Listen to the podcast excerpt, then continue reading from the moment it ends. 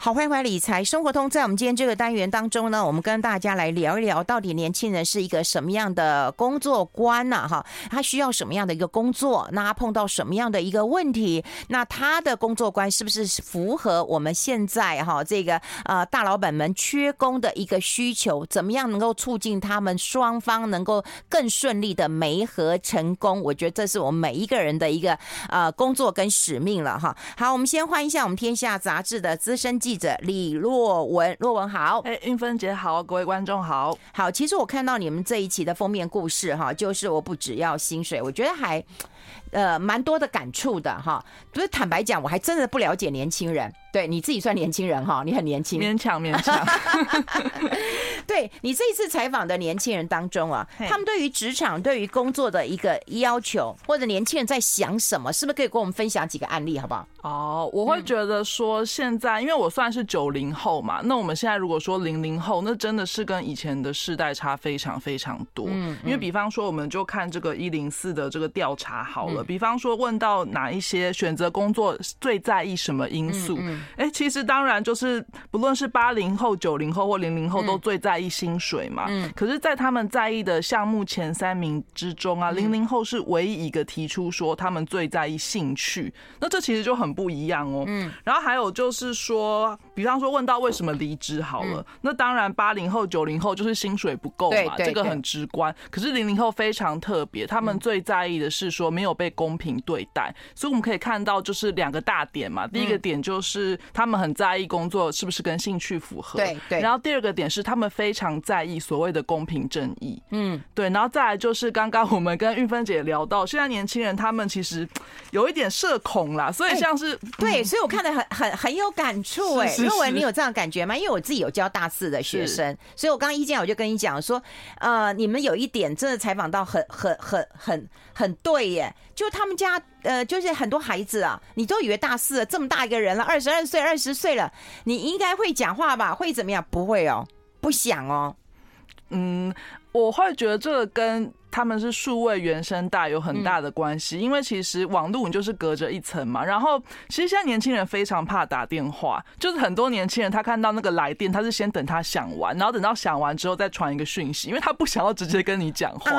所以其实就是呃，各位呃，就是比较年长的朋友们，如果发现说你打电话给孩子，然后他不接，那其实这很正常，他就是不想要在那个当下跟你对话，因为打电话是一个压力很大的事情，他要立刻回复你。他会很紧张，他 pre 就年轻人比较 prefer 说他先思考过后，然后打一长串给你，所以常常会看到说你跟年轻人打电话不接，然后结果过了大概半个钟头，他就传大概非常长一段讯息给你，这样子，就是年轻人的沟通模式啦。哈，哎，那如果说他这个工作啊、呃、是需要跟人家沟通的，因为我看你采访的案例当中，他就说哦，我就是去上班，我去工作，没想到我还要跟这么多人沟通，他觉得这个是我受不了的事情，可是。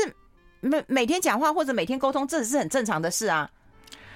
呃，所以这就是为什么大家都想线上工作啊，因为其实对新一代年轻人来说，在办公室那种人际之间的倾轧，然后有这么多关系要应付，其实对他们来说是非常大的负担。所以现在其实国外趋势也是这样哦，就是他。比方说他开缺，他就会直接说：“哦，我一个礼拜可以三天在线上工作，你可以不用来公司。”这其实这其实是一个非常显著的福利啦，就是对年轻人来说，因为企业也知道年轻人要这个。嗯，哎，可是现在缺工哦。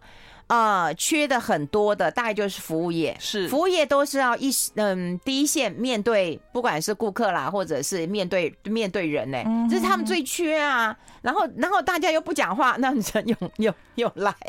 所以真的是，因为大家都说服务业缺工最大的问题是低薪嘛，然后过劳嘛。那的确，因为我访问到这个一位 iChef 的创办人，他是非常资深的餐饮业从业者，他就说，其实服务业还有一个很大的劣势就是。因为他要接触太多人了，然后不论是你对主管，或者是说对客人，其实是非常大的情绪损耗。所以在职场上很常发生一种现象，就是老板觉得，哎，年轻人每天都好好的，就有一天他突然说，哎，对不起，我明天我不做，就是没有任何预兆离职，是现在的主管很常遇到的状况，因为他觉得跟你开启对话、沟通、改善自己的职场条件，是他这对他而言是太大情绪成本，他宁愿直接离开。哎，我觉得你讲情绪成本跟那种损耗，嗯，那个真的是，呃，也许对我们常面对人讲话的人不，你不觉得难过？但说实在的，我接触的大学生，他们的确是出现这样的。的的压力哦，是是对各位，如果说你们是那个家里有这种大孩子的时候，就大大孩子，就是说大概是大学以上的时候，你大概也可以有这样的一个呃感觉。是，而且韵芬姐，我我不晓得，就是、嗯、呃，我想以前应该所谓的心理咨商，或者是像是一些嗯呃，就是这种心身身心灵自助的书籍，我想以前是没有那么风行吧。在我小时候，至少我小时候是不风行这些的。可以可以看到说，这几年的趋势是大家越来越在意自己的感受，然后各种媒体或者是各种的书籍也鼓励你说，你应该要重视自己的感受。那其实重视自己的感受，他也会在意你对他的感受。嗯，所以一旦他觉得，所以为什么被讨厌的勇气这么红嘛？因为他就是新现在这个新时代非常需要的一个解方，就他非常在意被讨厌呐。那他如果说他在一个职场，他觉得你不喜欢他，或者是他不喜欢同事，那他很容易就离开了。这个是的确如此。哎，真的耶！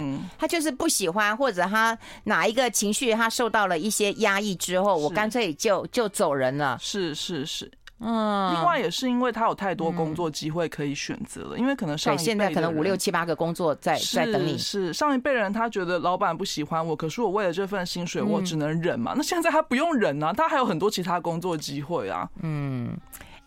那这个是一个大问题啊，而且我觉得是呃，老板要注注意的问题，然后也是我觉得不管是家里沟通要注意的问题啊。另外一个有一篇也让我觉得很感动，就是你们讲到一部分，就是说现在年轻人要工作，他当然要薪水，他要兴趣，这些兴趣是怎么发掘出来的？另外就是我觉得你们的标题下的很好，他说我今天流的每一滴汗都是为自己而流，是我不要为别人流，这这是一个什么想法？我我们待会来讨论好不好？我们先休息一下，进一下广告。I like 好，我们现场的是《天下杂志》的资深记者李若文，呃，李若文呐、啊，我们真的要奉劝大家放下你自己的成见，因为你可能过去是辛苦来的，你是一步一脚印的，你是被呃老板呃这个可能凌虐的，早年我们讲可能是霸凌的哈，可能啦，我讲是可能啦哈，所以你会觉得你看不惯现在年轻人这些作为，但我觉得每一个世代都不一样。若文自己是年轻人，他就告诉我说，哎，我姐我都觉得有差别，我也觉得有差别了哈，就是说那种差别感。其实是更大，但我们只能够试图去了解他们啊，我觉得这个很重要啊。是一个国家、一个社会要好，你当然了解年轻人，对，然后啊、呃，不能说投其所好，可是就是他，你要知道他们的兴趣在哪里，你才能够去做一个引导。那我们回过头来，我们谈刚刚的问题，就是说，他为什么有人要去送外送？第一，当然薪水很高；第二，他希望他每一滴汗都是为自己流的，我不是为同事流，我不是为老板流，我不是血汗。这这个心态是不是跟大家讲？所以很多人说，我要去做网红。对，那那你说网红不累吗？也累呀。嗯、是，嗯，呃，运芬姐，我觉得一个关键是说，因为现在整个职场的。结构已经完全跟以前不一样了，因为比方说，我有访问到，也是同样是这个 iChef 的创办人嘛，他说以前，比方说，我们就这个旅宿业来说好了，以前的人他可能可以像严长寿先生一样，哎，他从最基层的开始做，一路路做到总经理，做到就是一个非常受到受大家崇崇敬的人士。可是现在不一样啦，因为我们这个经济成长起飞期已经过了，可以说我们社会上的位置都被塞满了，所以就年轻人他知道说他不可能。就是靠着在组织里苦干实干，然后有一个比较好的未来。当然更远一点，我们可以说他不太，他觉得说他在组织里面奋斗，然后就是翻转自己生活的几率是低的，对，就是买不起房嘛，对。然后你怎么做，就是薪水就是那样嘛。然后而且你可能在组织里面，就是你还要有很多这种刚又提到刚刚讲到这个社恐，人际上的倾轧这么多，那你还不如就是。跑外送，就是你不用看人家脸色，就是你钱拿了就走了，或者是说当网红好了。就其实当网红，为什么就是现在年轻人？你看所有的职业调查，就是学生最想做什么？这个 YouTuber 绝对都是名列前茅的。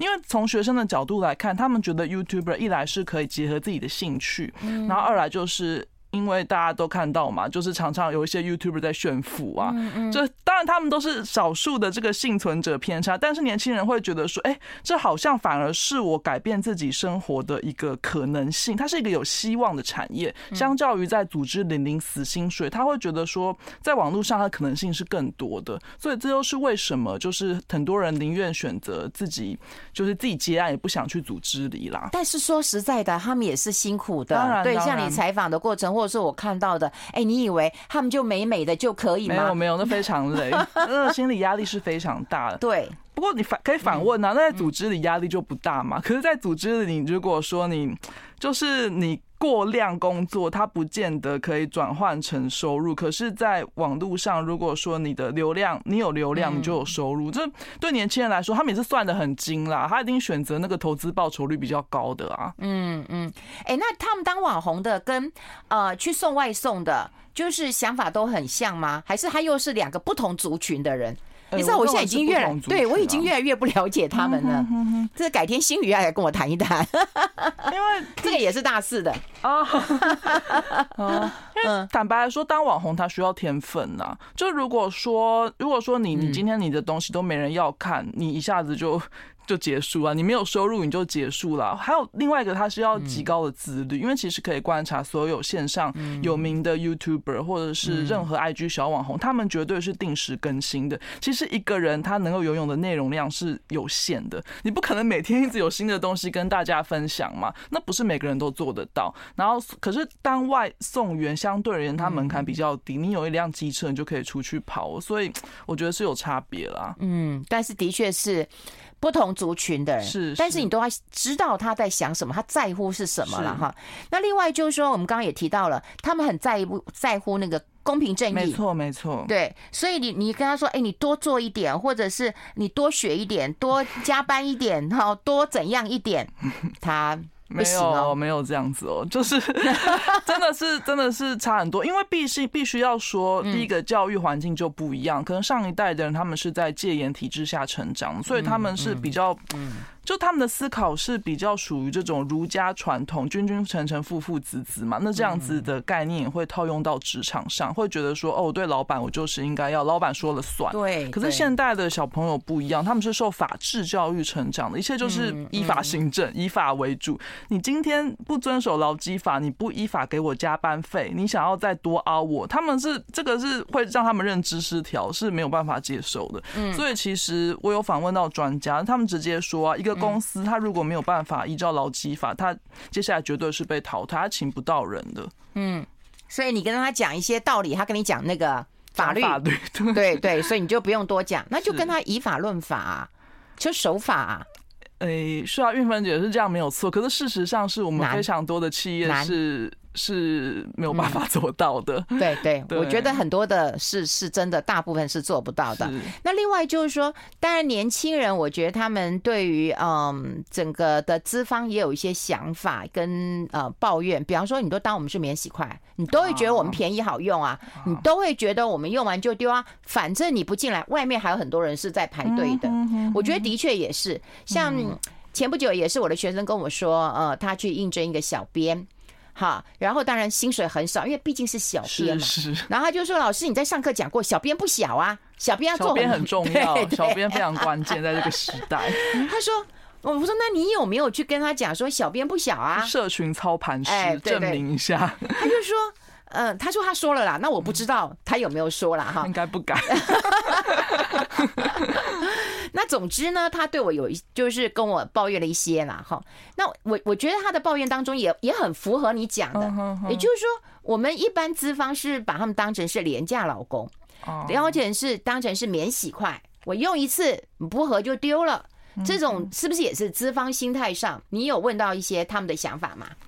嗯，我其实这次采访，我必须要说，这种心态的资方虽然非常多，但是他们的代价一定是他们越来越难找到人，因为现在工作机会太多。你如果继续秉持这样子的想法，我会觉得说，对您个人公司的发展非常的不利，因为你是找不到好的人才的。就是好的人才，他一定会选择对他好的地方去嘛，他又不是自虐狂。所以其实我这次采访到许多公司，他们反而是在改变啦。嗯，就是比方说，嗯，我就拿餐饮业好了。对，就餐饮业它最基本的就是，比方以前有个陋习叫两头班，我不知道运分姐有没有听过？我知道他们中间要休息很久，是不是？呃，应该是说，因为一般餐厅它的忙的时刻就是中午跟晚上出餐的时候嘛，那下午是不是没事？对对，所以他排班就变成说，他排员工早上跟晚上的班，那中间他就不算工时，就没钱的意思。对，就没钱。对，所以叫两头班嘛，早班跟晚班。但是实物上，就下午其实员工常常是还是要准备晚上的工作，就变成说是无心上班。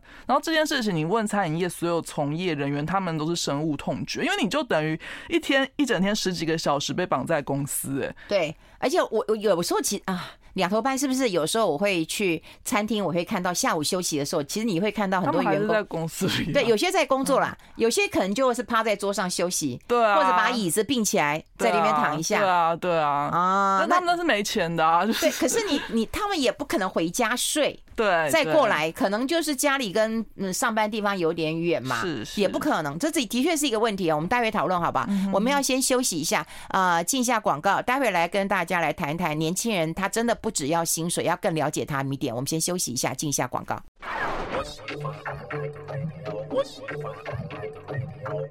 好，这里是来 Radio 中国流行网，欢迎再回到理财生活通第二个小时的节目现场。我们现场的特别来宾呢，是我们天下杂志的资深记者李若文呐、虽然是资深记者，他蛮年轻的哈，所以透过他的一个采访，呃，让我们更知道现在年轻人到底是啊、呃、想什么哈。那当然，我也呃就是希望，不管你是父母亲，或者是说你是公司的嗯、这个呃大主管，或你公司的老板，你一定要了解一下年轻人想的是什么。